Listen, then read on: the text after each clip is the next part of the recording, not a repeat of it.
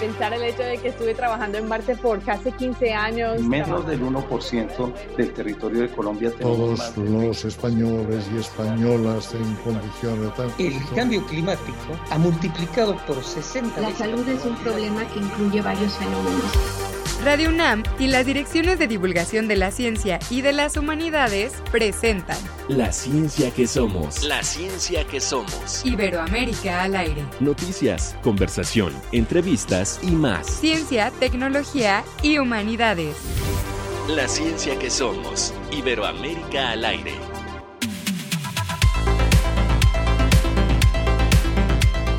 Esto es La Ciencia que Somos. Yo soy Milagros Vargas y les doy la bienvenida a este espacio de ciencias y humanidades. Como cada programa me acompaña Ángel Figueroa. Ángel, ¿cómo estás? Muy bien, muy bien, Milagros. Bienvenidos a todos, a todos los que hoy nos escuchan y nos sintonizan a través de diferentes emisoras en todo el país y también fuera de México.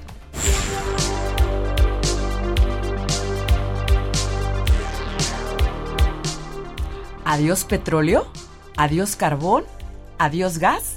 Tendremos aspectos más relevantes tratados en la COP28, la cumbre climática de Naciones Unidas. Las festividades de fin de año son explosivas y contaminantes. ¿Cómo hacer estas celebraciones más amables con el medio ambiente? ¿Tienen frío? El portal Ciencia UNAM nos dará recomendaciones para protegernos del ambiente helado. Las vacunas contra COVID se podrán comprar en todas las farmacias. ¿Todos debemos vacunarnos? Comuníquense con nosotros y comparta cómo hace de estas fiestas una celebración más verde. Recuerden escribirnos al Facebook, La Ciencia que Somos, en X, arroba Ciencia que Somos.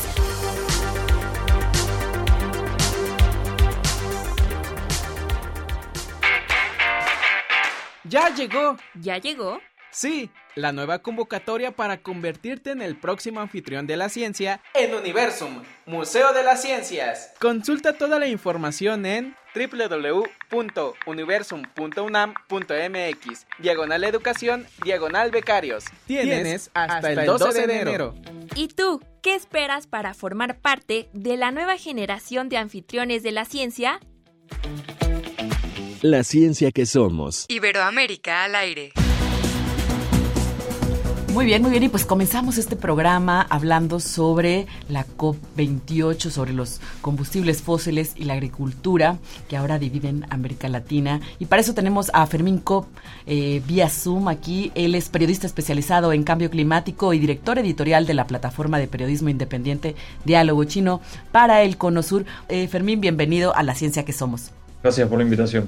Pues nos da mucho gusto recibirte. Sabemos que esta fue tu octava conferencia climática. Lo primero que nos gustaría preguntarte es finalmente qué, qué, encuentras diferente después de haber asistido a esta reunión que tuvo una asistencia brutal de alrededor de 100.000 asistentes.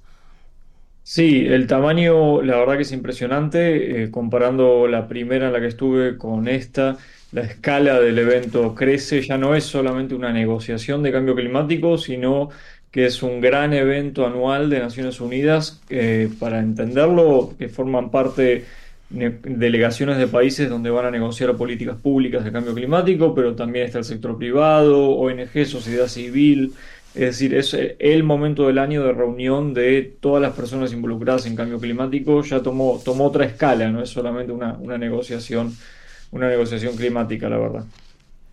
Muy bien, Fermín. Y si nos puedes comentar eh, cuáles fueron como las resoluciones, ¿no? Las deliberaciones eh, que consideras más importantes a las, cuales, a las cuales se llegó en la COP28. Claro, bueno, a ver, quizás para, para, arrancar entender que la toma de decisiones en estas conferencias es por consenso y que cada país trae sus propios puntos de vista, sus miradas, eh, de acuerdo a sus intereses propios, nacionales, eh, y es difícil llegar a, puntos en común, porque como se imaginan, cada uno trae su propia perspectiva. En ese marco, el gran tema de la conferencia era la transición energética eh, y el rol de los combustibles fósiles.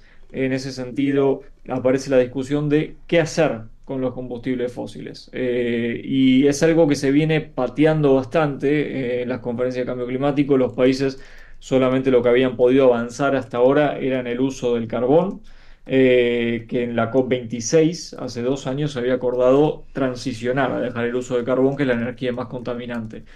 Pero no se había podido avanzar en todo lo demás, que es el uso del petróleo y el gas natural, particularmente que son los otros dos combustibles fósiles. En esta conferencia los fósiles aparecen bien arriba en la agenda porque la conferencia se hace en un país petrolero, eh, que es los Emiratos Árabes, y además porque el presidente de la conferencia es también el CEO de una empresa petrolera. Entonces eso forzó mucho eh, el debate hacia, hacia el sector energético. Finalmente el texto final incluyó una mención explícita a, que los, a un llamado a los países para lograr una transición a de los combustibles fósiles en general, no solo en carbón. El lenguaje no es del todo ambicioso, se podría haber incluido por acá. Lo que uno mira en los textos de las cumbres son las palabras que se usan, porque no es lo mismo decir llamar a los países a hacer algo que pedir a los países. Eh, puede parecer pequeña la diferencia, pero la, palabra que se usa en el texto final tiene mucho peso. Eh, entonces acá si bien se destaca que aparece combustibles fósiles por primera vez, por primera vez en realidad en cualquier acuerdo climático de Naciones Unidas, por lo que es significativo, pero tampoco fue tan a fondo como le hubiera gustado a, la sociedad civil y a los científicos climáticos. Yo sumaría a esto que tú nos dices, Fermín, no es lo mismo usar una palabra que otra y no es lo mismo quién la usa.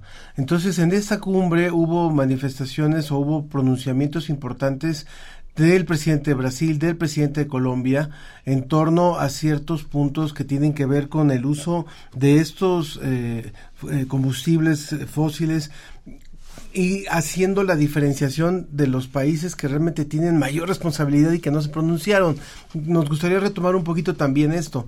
¿Quién lo dijo y, qué tanto repercutió, qué tanto hizo eco? Claro, tal cual. Bueno, en la conferencia climática anterior, eh, estuvo presente Lula, todavía sin haber asumido como presidente, lo que le dio un peso muy fuerte, muchos lo calificaban como el rockstar de la conferencia de cambio climático porque llegaba medio tomando la posición de Bolsonaro. Este año fue muy distinto y creo que ese lugar lo ocupó Colombia. Eh, Colombia eh, ya viene marcando bastante la agenda en términos de dejar de utilizar combustibles fósiles y, cambiar su economía radicalmente, porque toda las, gran parte de las exportaciones de Colombia dependen del carbón y del petróleo. Eh, pero llegó Petro a la conferencia de cambio climático pidiendo que se discuta la creación de un tratado global para abandonar los combustibles fósiles, es decir, un nuevo instrumento paralelo a la negociación climática en el que los países explícitamente establezcan un marco legal para abandonar los combustibles fósiles. Solamente un grupo muy chiquito de países, de 10 países, han dicho que sí a este tipo de iniciativa, pero el hecho de que Colombia, un país con tanto fósil, eh, haya dicho que sí, que quiere formar parte, le transformó un peso muy importante y lo volvió un actor destacado a Colombia en la conferencia. Y del otro lado, capaz apareció Brasil, eh, que Brasil llega a la COP con tasas de deforestación cada vez más bajas en el Amazonas, por lo que es una noticia muy buena, pero a la par con un Lula que no se quiere comprometer a una transición energética más acelerada, eh, con planes de hecho para avanzar todavía en nuevas licitaciones petroleras incluso Lula sumándose durante la COP al OPEP, que es este grupo de países exportadores de, petróleo a, nivel global, por lo que algunas señales contradictorias, digamos, de, Brasil en ese lado. Gracias, Fermín. Y hay personas que ven pues, el vaso medio lleno, otras eh, medio vacío respecto a las deliberaciones que se dieron ahora en la COP 28 y hablábamos justo que esto se trata de eh, a nivel político, ¿no? De nuestros gobernantes, pero ¿qué, qué hay también de eh, los ciudadanos? Si nos puedes hablar también un poco eso, Fermín, ¿cuál es el papel, ¿no? Que nosotros jugamos, ¿no? Dentro de este, de eh, poder mitigar el cambio climático y poder reforzar como, eh, y poder también demandar a nuestros políticos que estas deliberaciones se cumplan. Claro, bueno, en, términos de, las emisiones de gases de efecto invernadero, que son básicamente lo que generan el, cambio climático, la principal responsabilidad cabe en el sector público, los gobiernos y el sector privado, por el peso que tienen las emisiones. No es lo mismo una decisión que un cambio de vida, una decisión que pueda tomar yo como ciudadano, que un cambio de política pública de un gobierno nacional, que una empresa, por ejemplo, que decida tener toda su energía a partir de energías renovables. No significa esto que los ciudadanos nos tenemos que quedar al costado y no hacer nada. Eh, crear una masa crítica, como bien vos decías, nos permite poner presión al sector público y al sector privado eh, para que tomen acción más acelerada y al mismo tiempo pensar en cambios que podemos hacer a nivel individual que tienen un peso de nuevo, poniéndolo en un marco, no tienen el mismo peso que el gobierno o el sector privado, pero sí tienen un peso pensando en, por ejemplo, en la manera en la que nos transportamos, pensando en los alimentos que comemos, cambios de dieta, utilizar más el transporte público, el manejo que hacemos con los residuos, todo eso tiene una relevancia también. Yo quisiera, estamos hablando con Fermín Kopp, él es periodista especializado en temas de cambio climático y también director de la plataforma de periodismo independiente Diálogo Chino para el Cono Sur. Eh, Fermín, en esta colaboración que está haciendo con nosotros hoy en la ciencia que somos, eh, finalmente la COP no es una, una cumbre para hablar sobre combustibles o para hablar sobre, sobre estos elementos que nos están ayudando o que, o que sirven en el mundo para movilizar. Es una, es una cumbre que tiene un contexto mucho más integral en torno al cambio climático, en cambio en, en torno al cuidado del medio ambiente.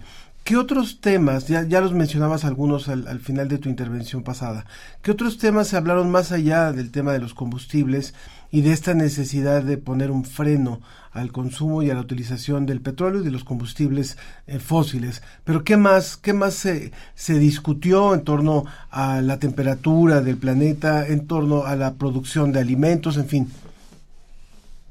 Claro, eh, a ver, en primer lugar, quizás pensando también en, la agenda relevante para la región, es el financiamiento. Eh, tengamos un contexto de que América Latina produce alrededor del 10% de las emisiones de gases de efecto invernadero, por lo que no es el, que tiene la mayor responsabilidad. Por eso en el marco de Naciones Unidas se entiende que son los países desarrollados, Estados Unidos, Europa, los que tienen que liderar en la reducción de las emisiones.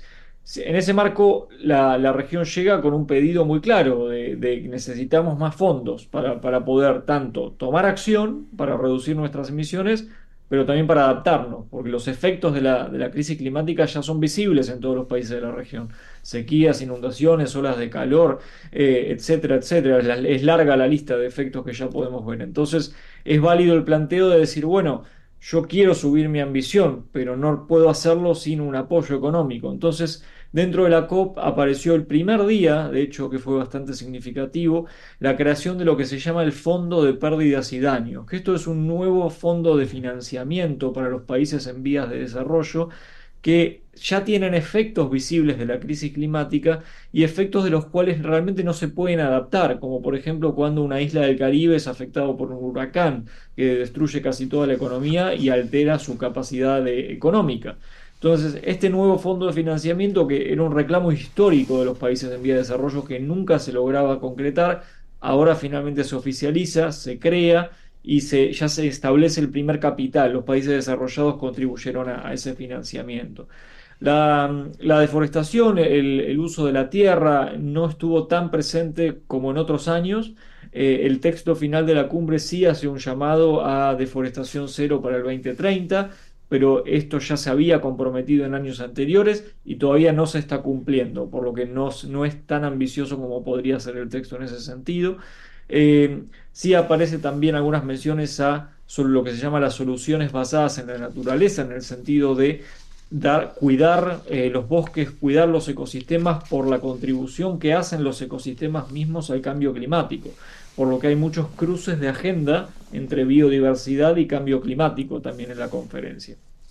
Gracias, Fermín. Y por ahí algunos estados pequeños y pues más vulnerables al cambio climático han puesto en duda, ¿no? La efectividad eh, que puedan tener estos compromisos, ya que pues no se asume aún eh, los lapsos de tiempo ni los compromisos. ¿Cómo crees que podemos como enfrentar o resolver, no? Este tipo, esta problemática que queda suelta al aire y que es de gran importancia para el cumplimiento de los acuerdos. Claro, yo creo que hay que elevar la vara mucho más, hay que subir la ambición climática mucho más, entendiendo que la situación mejoró. A ver, pensemos en el momento de partida, quizás el, Acuerdo de París, este gran acuerdo de cambio climático de 2015, en ese momento, antes de la firma del acuerdo, se esperaba que la temperatura alcanzara casi los 5 grados. Eh, y hoy, hoy estamos hablando de una suba de temperatura promedio con los planes actuales de los países de 2.4, 2.5, por lo que realmente hay un camino. Ahora lo que falta es profundizarlo, hace falta un compromiso mucho mayor de los países desarrollados particularmente, que son los responsables históricos eh, de la crisis climática, un acompañamiento mayor a los países en vías de desarrollo para que también las regiones como África, América Latina, Asia puedan subir la vara también, pero para eso con un acompañamiento. Y hay que hablar mucho más también de adaptación, en el sentido de lo que estamos viviendo ya hoy y qué vamos a hacer ante eso, porque si bien tenemos que reducir las emisiones, también tenemos que hablar de cómo y de qué manera vamos a empezar a tomar acción más rápido eh, para adaptarnos a los efectos visibles de la crisis climática. Por lo que creo que la base está, la hoja de ruta está, eh, la ciencia climática nos ha marcado el camino en numerosas oportunidades. Ahora falta ser mucho más ambiciosos para justamente evitar que las consecuencias del cambio climático sean mucho peores. Fermín Cop, muchísimas gracias por haber estado con nosotros. Fermín, periodista especializado en temas de cambio climático y, por supuesto, eh, director editorial de esta plataforma Diálogo Chino para el Cono Sur. Gracias por esta colaboración hoy con nosotros. Gracias a ustedes, un abrazo. Continuaremos eh, dialogando sobre este tema, por supuesto, Fermín. Continuamos. Pásele a la cocina. Si escribir un artículo de divulgación fuera como cocinar, ¿qué sería la ciencia? Haz un viaje por la historia de las revistas de divulgación de la ciencia en México. Visita la página www.comoves.unam.mx y suscríbete. Gracias por estar con nosotros estos 25 años. ¿Cómo ves? Dejamos huella. Haces para contaminar menos en Navidad? Pues yo creo que eh, la conciencia que tenemos en el uso de fuegos pirotécnicos es algo que disminuiría en mi caso para no haya alguna afectación al medio ambiente. No trueno cohetes, trato de utilizar eh, los trastes de cerámica, no usar desechables para no contaminar y hacer una piñata con el papel reciclable. Pues no usamos platos desechables ni vasos, ni árboles artificial, ni corona artificial. Usamos natural y compramos este, nuestros arbolitos natural para plantar después. Trato de, por ejemplo, las charolas para Navidad, trato de que sean de las que ya tenemos ahí de años pasados. No utilizo popotes y apagar las luces cuando no se ocupen.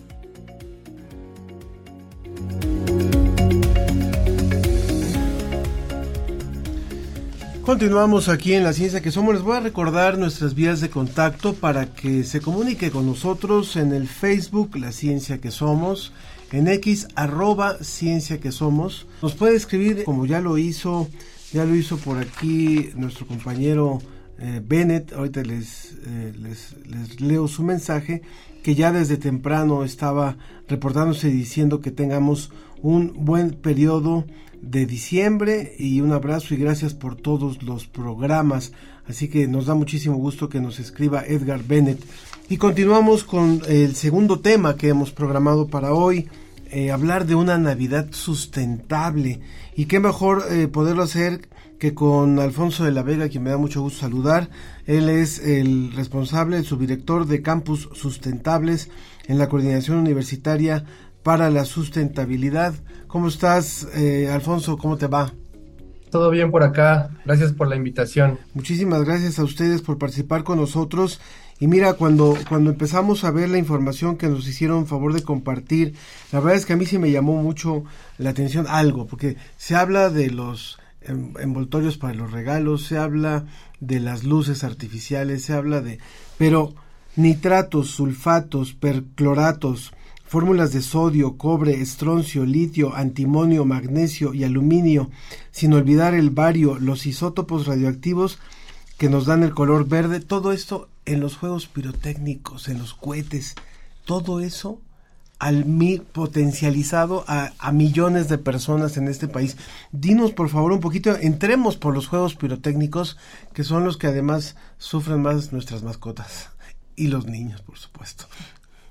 Sí, gracias. Es, eh, pues es una tradición, ¿no? En nuestro país que, que a partir del 12 de diciembre un poco antes comienza como la temporada navideña y la época de cohetes. Entonces, como, como bien lo dices, eh, pues estos fuegos pirotécnicos emiten un montón de sustancias, tanto orgánicas como inorgánicas, al ambiente y pues después los estamos respirando directamente. Eh, si ustedes recuerdan, pues el 26 de diciembre, el 2 de, el primero de enero son generalmente días que hay incluso eh, pues medidas para, para, para disminuir o para que los coches no circulen porque hay demasiada contaminación en el ambiente y esta contaminación es provocada en gran medida por esta quema indiscriminada de, de, fuegos pirotécnicos. Eh, Actualmente, pues muchos de estos fuegos pirotécnicos provienen de China, de mercados eh, ilegales, donde pues no tenemos eh, pues una idea clara de qué sustancias contienen y de qué es lo que estamos quemando. Entonces, eh, pues ese es un llamado a toda la, a toda la sociedad a que reconsideren el uso de, fuegos pirotécnicos. Creo que es algo que de lo que podemos pues que podemos no utilizar en estas épocas y que es bueno para toda la comunidad. Gracias, Alfonso. Y ya hablábamos, bueno, ya hablaba Ángel sobre, bueno, los regalos, los dulces, esa época en la que comemos más, este, ¿no? Muchos, muchos azúcares y eh, la pirotecnia. Pero Alfonso, si nos podrías compartir, y bueno, nosotros tenemos estas, estas tradiciones ya muy arraigadas, ¿no? Pero, ¿qué otras tradiciones eh, eh, y recomendaciones nos puedes compartir para llevar a cabo una Navidad sustentable? Pues mira, nosotros tocamos el tema desde la Coordinación Universitaria para la Sustentabilidad porque sabemos que es una época en la que se incrementa muchísimo el consumo de energía, el consumo de alimentos eh, y, la generación de residuos, eh, la perdón, la generación de residuos en, en, todos los sentidos, ¿no? Se tienen datos de que aproximadamente entre 30 y 40% aumenta tanto el consumo de energía como la emisión de residuos. Entonces, eh, nos pareció un tema importante, nos pareció un tema en el que, en el que nosotros como universitarios pues podemos incidir. Em, y pues creo que es, es muy importante que, tengamos esta conciencia. Me pareció muy, muy interesante estas entrevistas que pusieron eh, antes de, la cápsula, donde, donde la gente decía qué, qué, acciones hacían para, para tener una Navidad sustentable. Yo no le llamaría Navidad sustentable porque la verdad estamos muy lejos de eso. Yo le, nosotros le llamamos más bien una Navidad con menos impacto ambiental, ¿no? Porque pues para ser sustentables creo que, que realmente estamos lejos.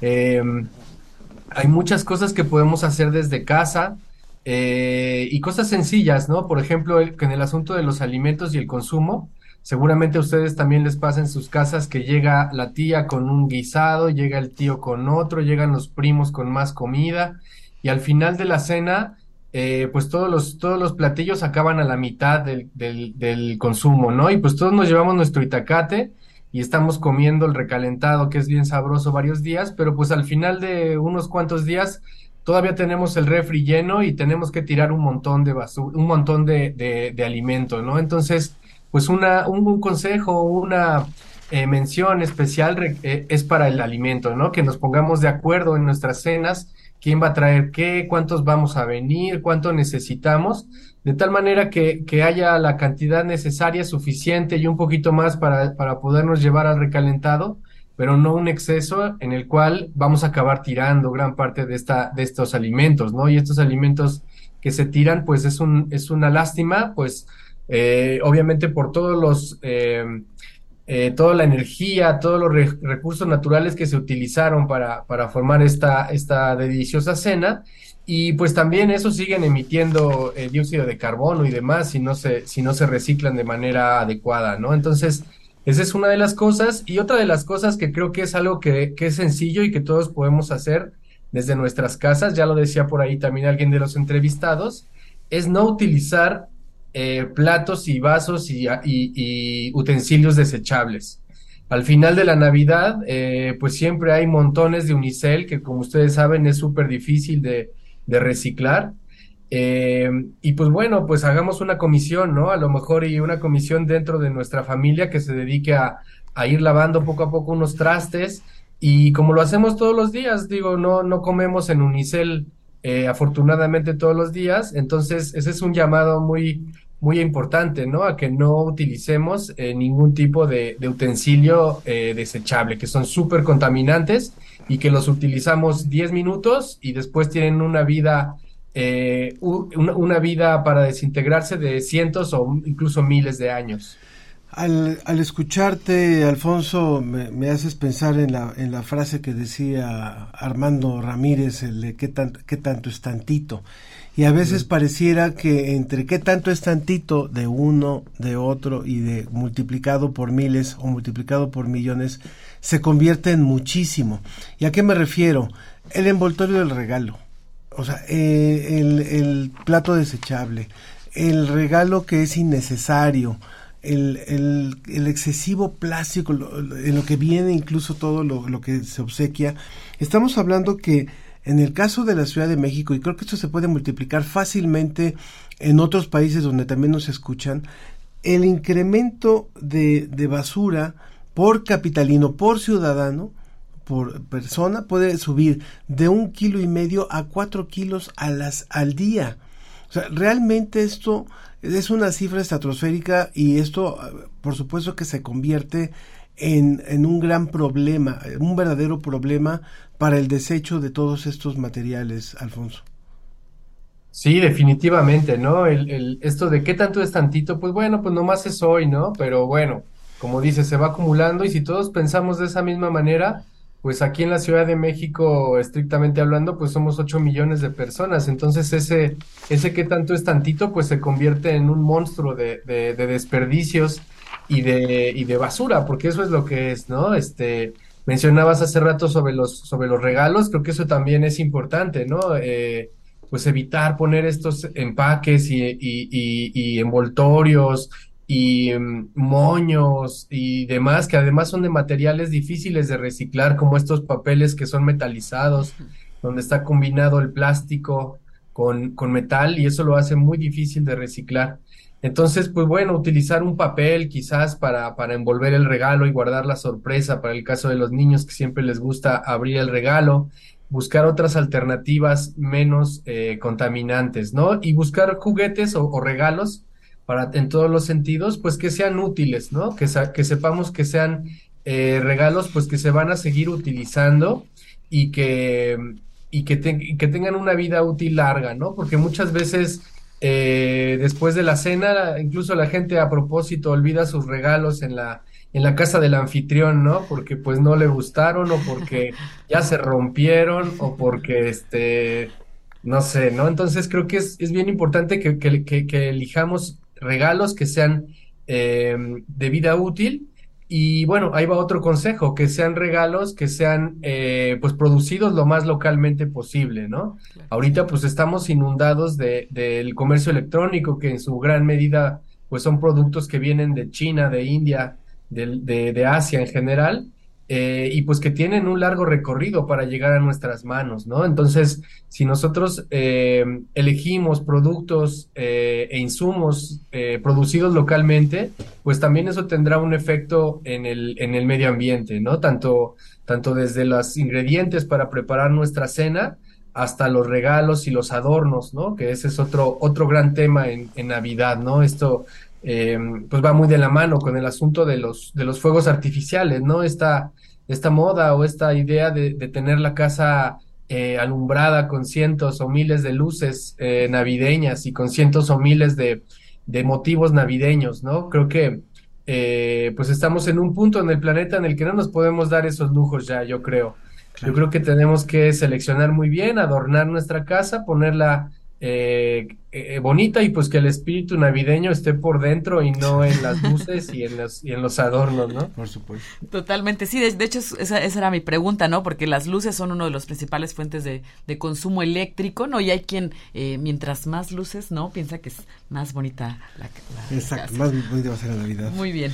Pues muchas gracias, muchas gracias, Alfonso. Justamente antes de hablar contigo habíamos hablado acerca del tema de la COP28, así es que muy, muy a colación, o sea, cuando realmente pensamos en qué podemos hacer, pues ahí está, ahí está, o sea, si podemos evitar generar toda esta basura innecesaria para realmente sentirnos bien, esto empezamos a hacer algo en lo práctico. Alfonso de la Vega, subdirector de, Campus Sustentables de la Coordinación Universitaria para la Sustentabilidad, gracias por haber estado con nosotros. Gracias por la invitación. Los invitamos a que nos sigan ahí en las redes sociales de la Coordinación Universitaria para la Sustentabilidad. Estamos como COUS UNAM.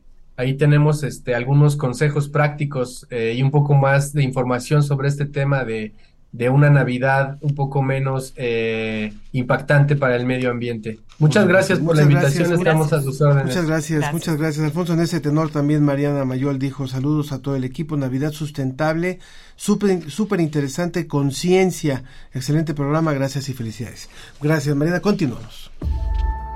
La UAM celebró con distinción la entrega de los premios a la investigación 2023 en el Centro Cultural y Académico Teatro Casa de la Paz encabezado por el rector Dr. José Antonio de los Reyes Heredia, quien en su intervención destacó la evolución de la investigación en sintonía con los avances tecnológicos, políticos y sociales de México. Más allá de resolver problemas, enfatizó que la labor investigativa busca reconfigurar campos del conocimiento y fomentar el diálogo interdisciplinario. La ceremonia homenajeó a cuatro proyectos excepcionales seleccionados entre 55 trabajos publicados entre 2021 y 2022. Los galardonados expresaron su satisfacción y enfatizaron la importancia de sus investigaciones para la sociedad. El evento concluyó con la entrega de reconocimientos a cargo del rector general y otros directivos de la UAM, destacando el valor de la investigación en la institución y su contribución al desarrollo sostenible. La velada cerró con la proyección de videos informativos sobre los trabajos premiados y un emotivo recital de la chelista Ana Rodríguez, titulado Atmósferas Infinitas. Para la ciencia que somos, desde la Universidad Autónoma Metropolitana. Para más información visita semanario.guam.mx. Guam, líder en conocimiento. Portal, Ciencia UNAM. Ciencia UNAM.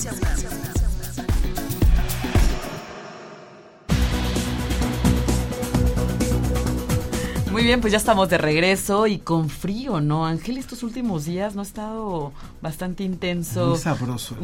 ¿Te gusta el frío a ti? No. No te gusta el frío. Pero pues hay que tomarlo con, con filosofía. Pues sí, fíjate que ahora pues con el frío nos han llegado como noticias que si va a haber más frío, ¿no? Que si van a descender las temperaturas aún más. Esperemos que no, porque este, si no se va a poner más, este, más helado. Pero bueno, hoy nos acompaña para hablarnos sobre este tema, Protégete de frío, Luisa Santillán, reportera del portal Ciencia UNAM. Bienvenida, Luisa.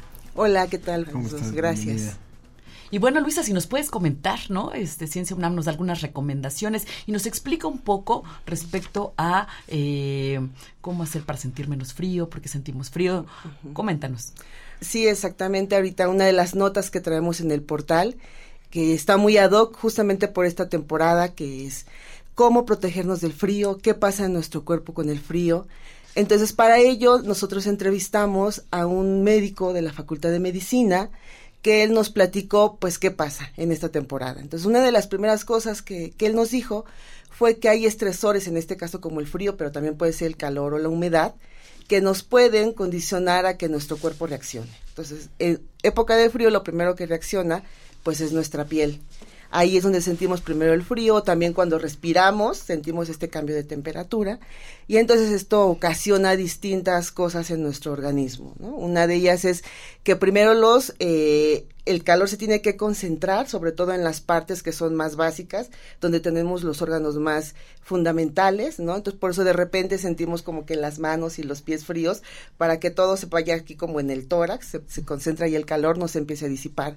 Entonces, algo muy importante de lo que también platicamos es el aclimatamiento los seres humanos estamos eh, hechos para aclimatarnos ante estas situaciones, tanto como frío con calor, eh, pero no todos pasan, no todos pasa lo mismo. Por ejemplo, los niños o los adultos mayores, ellos sí, él nos decía, en los extremos de la vida, este tipo de aclimatamiento no está tan desarrollado, entonces hay que tener mucho cuidado con ellos, porque ellos sí se ven más expuestos a riesgos en esta temporada. Hay algo que también es importante y lo digo para el público que nos escucha en, la, en México y que nos escucha también en la región de América Latina. Bueno, estamos en una zona, sobre todo eh, lo que son los públicos de Colombia, por ejemplo, el público de México, es una zona predominantemente tropical y selvática, ¿no?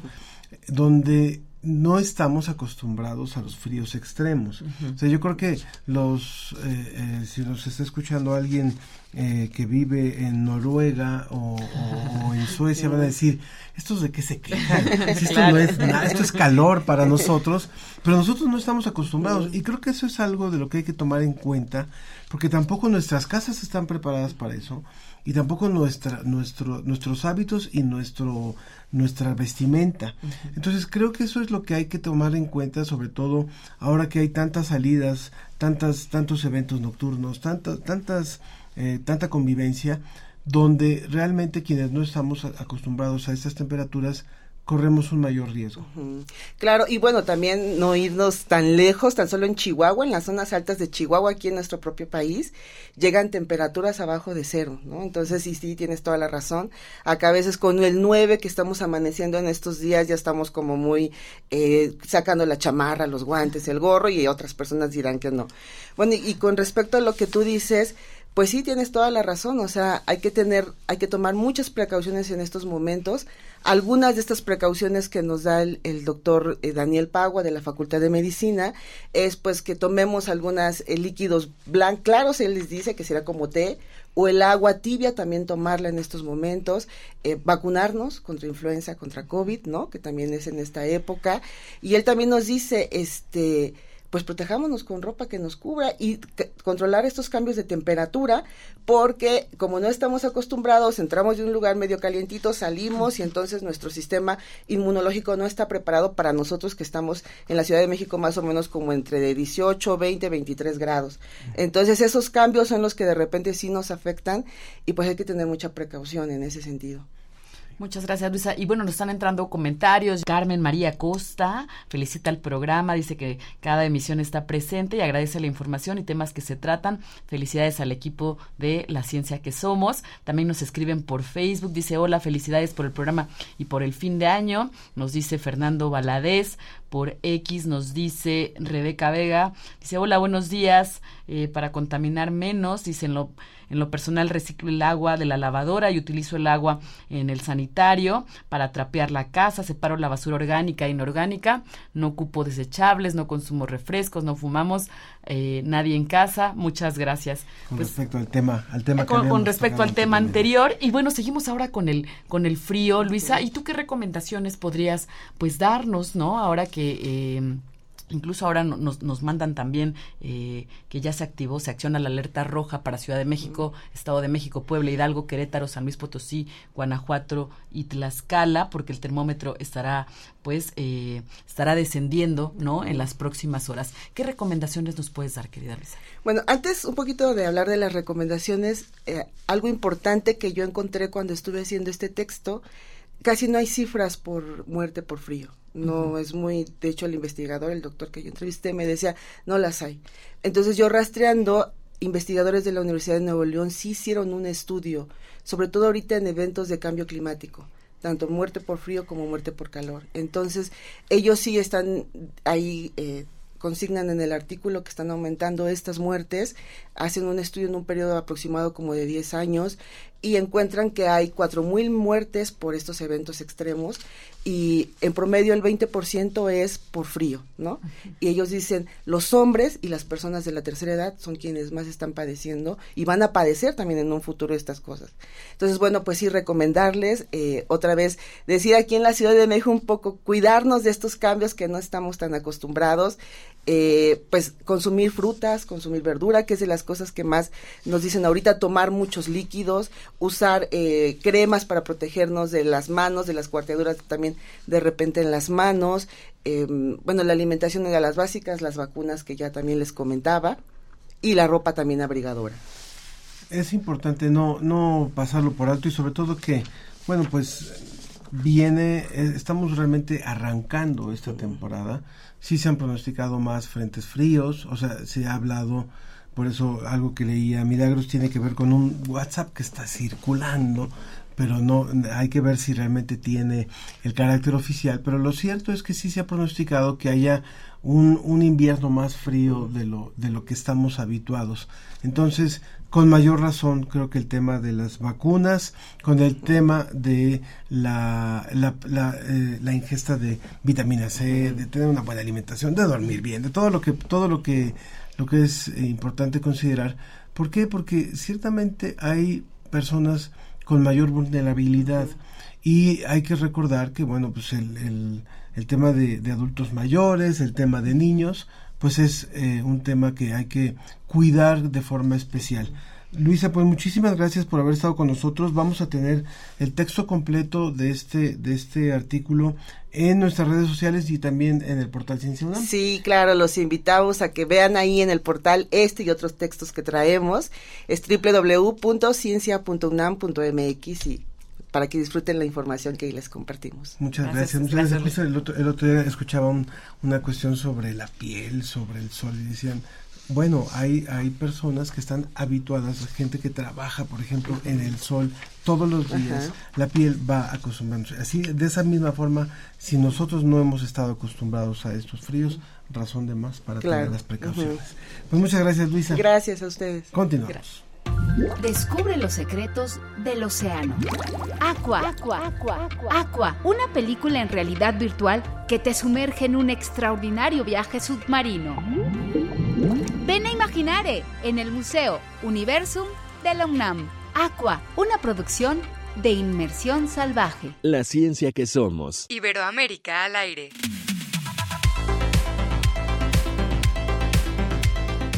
Rápidamente, antes de presentar a nuestro invitado, agradezco a Jorge Sergio Morán que nos dice en torno al tema del medio ambiente también. Creo que solo con campañas educativas intensivas y continuas sobre los aspectos ambientales podemos crear la conciencia colectiva sobre, lo, sobre el enorme problema que ya estamos enfrentando. Una muy feliz Navidad y un año nuevo muy venturoso para todo el equipo, la ciencia que somos.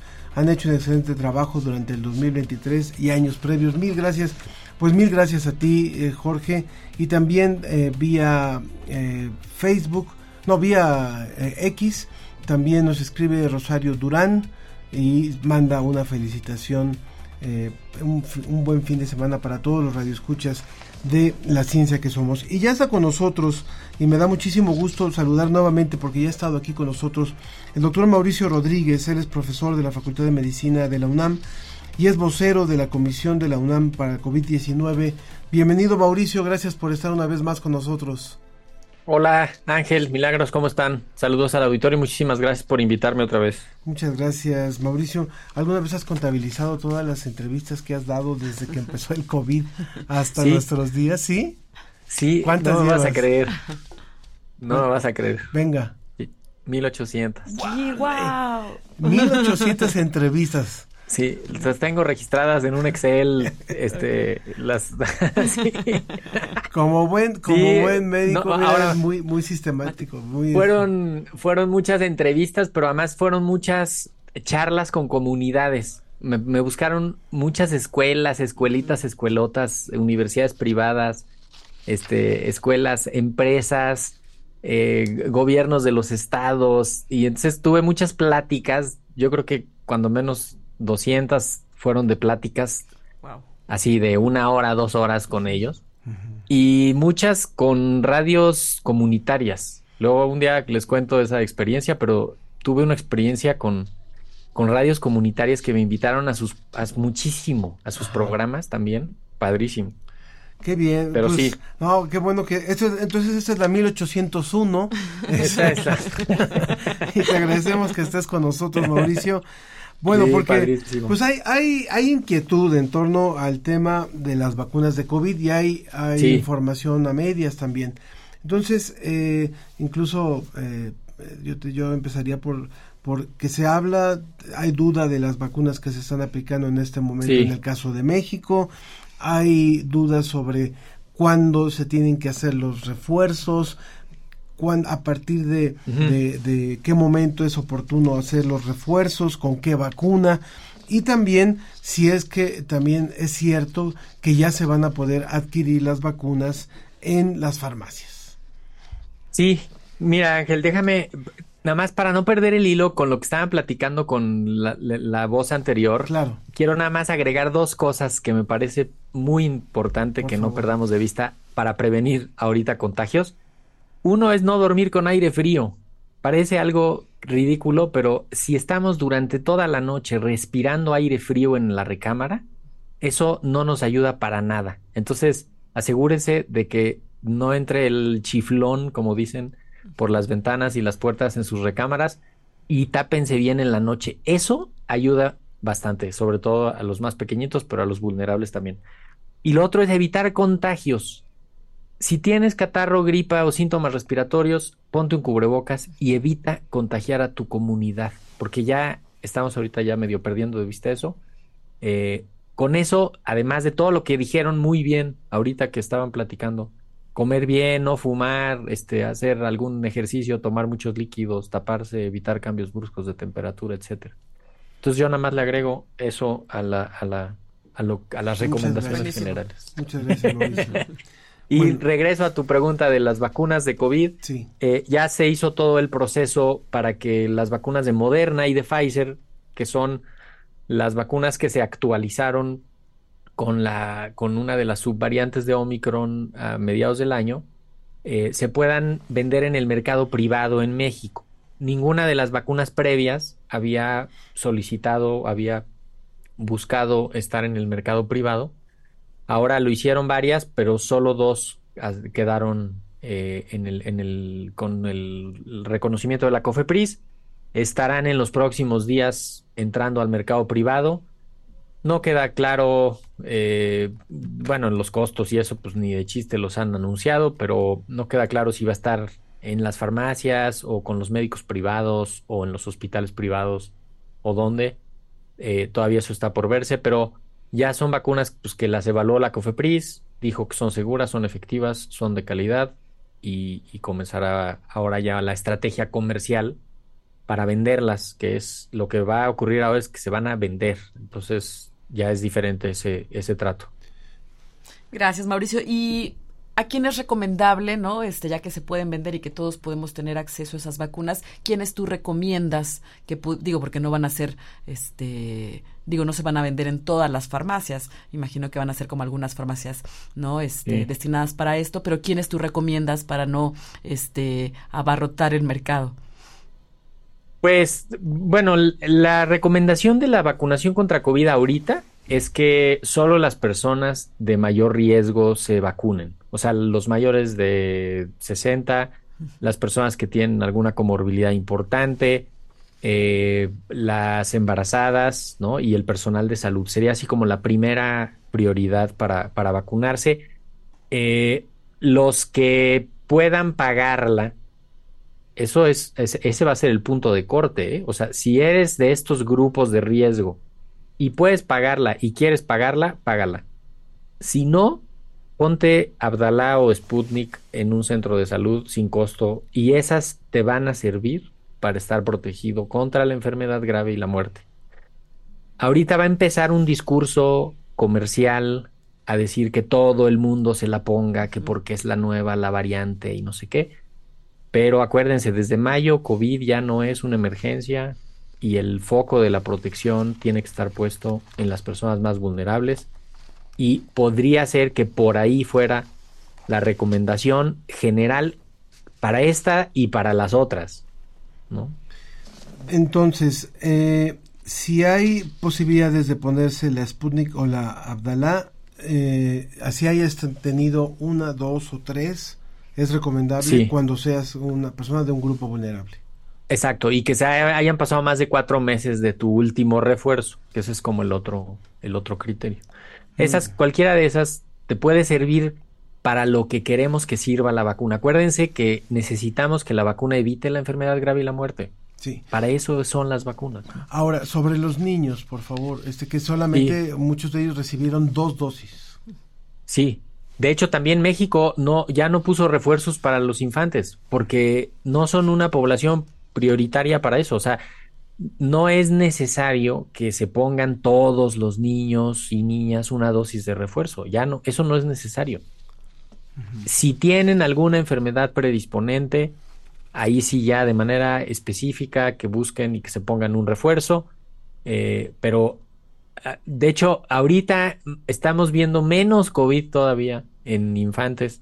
Estamos viendo más virus incisional respiratorio y esto, ¿no? Pero si tienen una enfermedad relevante en los infantes, que se la, que se, que busquen ponerse un refuerzo.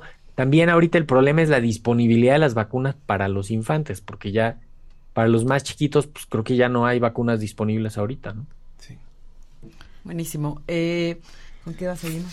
Fernando Valadez nos dijo en el área de biología de la UAM están investigando vacunas y están probando que la Abdalá es la que genera más anticuerpos, no se ha publicado. Sí, por eso, a ver, el, nosotros hemos afirmado, eh, lo, yo he leído muchos reportes, las vacunas todas funcionan para estimular la respuesta que se necesita para la infección grave y la muerte, para evitar la muerte. Y sea la Sputnik, la Cancino, la Sinovac, todas funcionaron bien para eso que si los anticuerpos ya no se detectan, los anticuerpos en el moco o algunos de los anticuerpos más ligeros, por decirlo así, en la sangre, pues sí, eso es más o menos algo esperable, pero la respuesta más profunda, la respuesta celular, la respuesta más efectiva, esa sigue, sigue efectiva, sigue vigente y se ponen refuerzos y se vuelve a, estimular. Además, también hay que tener en cuenta que a, pues, a más del 90% de la población del país ya le dio COVID. Entonces también ya tiene ese otro componente. De anticuerpos. ¿no? Pues y, lo más importante, pues evitar contagios, Ángel. Creo que ahorita ese es el punto, ¿no? Estamos viendo una temporada un poquito más tranquila de influenza, un poquito más tranquila de COVID. No hay que darles entrada a los bichos, sí. Pues Mauricio, Mauricio Rodríguez, profesor de la Facultad de Medicina de la UNAM y vocero de la Comisión de la UNAM para COVID-19 con 1801 entrevistas para, para, para distintos medios. No, siempre, siempre con, muchísimo gusto. Les mando un abrazote, que sea un buen cierre de año y pues hasta la próxima. Igualmente para ti, muchísimas gracias. Felices fiestas. Y agradezco también a Elizabeth Bisuet, que también nos hizo un comentario en torno a las medidas que ella toma para ayudar en, en temas ambientales. Muchas gracias, doña Elizabeth. A todos que tengan un excelente, excelente fin de año. Por aquí nos vamos a estar escuchando con algunas grabaciones en, los próximos, en las próximas semanas y nos reencontramos en vivo a partir de enero. Gracias, Milagros. Gracias, Ángel. Felices fiestas a todos.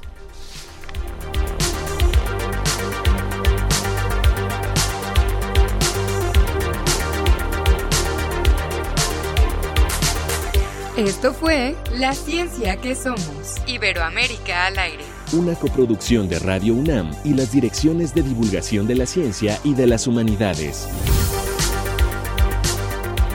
Agradecemos al equipo de producción. Producción general, Claudia Ogesto. Producción, Susana Trejo y Marían Trejo. Asistencia de producción, Mariana Martiñón y Bruno Vargas. Realización y operación, Ricardo Pacheco. Facebook Live, Roberto Ramírez y Mauricio Patiño. Por parte de la Dirección General de Divulgación de las Humanidades, Antonio Sierra. Enlace Digital, Moisés Luna y Carlos Pérez.